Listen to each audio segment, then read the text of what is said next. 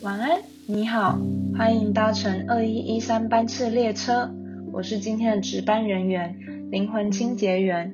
今天收到来自 S 听众的来信，S 想跟我们分享他最近的体悟，关于别人没有义务体谅你。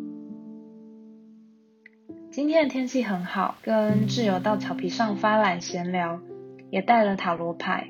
在塔罗牌练习过程中，其中一位挚友对我说了一句话：“这样你要算。”当下我心里在暴怒，但表面上还只显现出为怒，并回问说：“为什么不能问呢？”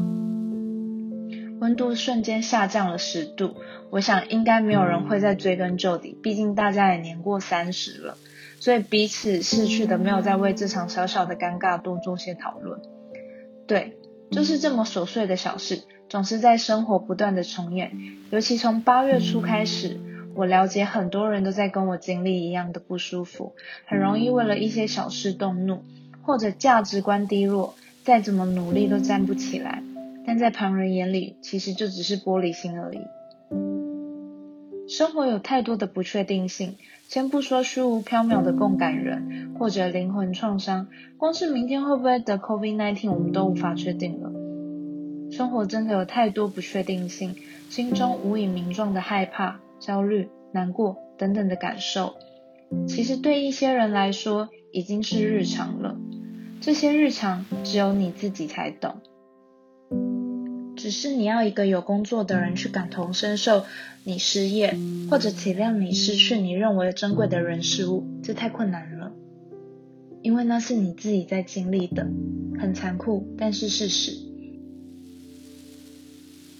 听一些正能量身心灵频道，有时确实很受用，但我就是有做不到的时候。适时来一点负能量，真的没有什么。去承认。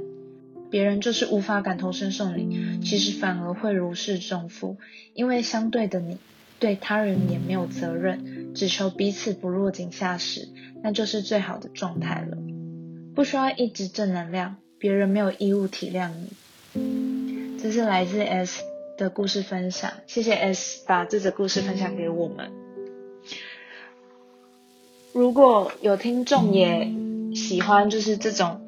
嗯，想要把自己的心情然后写出来，想要呃有人帮你把心情念出来的话，也欢迎来信给我们，然后寄到我们的 Gmail。因为有些时候可能就是有些时候可能就是利用别人在帮你朗读你这些故事的时候，或者是在描述这些故事的时候，你可能听一听，有一些事情你就会知道，就是哎，真的好像真的没有什么哎，又或者是嗯当下的心情。真的不是我想太多，他是真的让我很不舒服。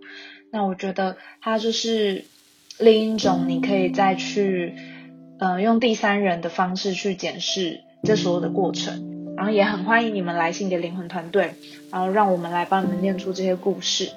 这就是今天的故事分享，然后感谢你们，谢谢，晚安，拜拜。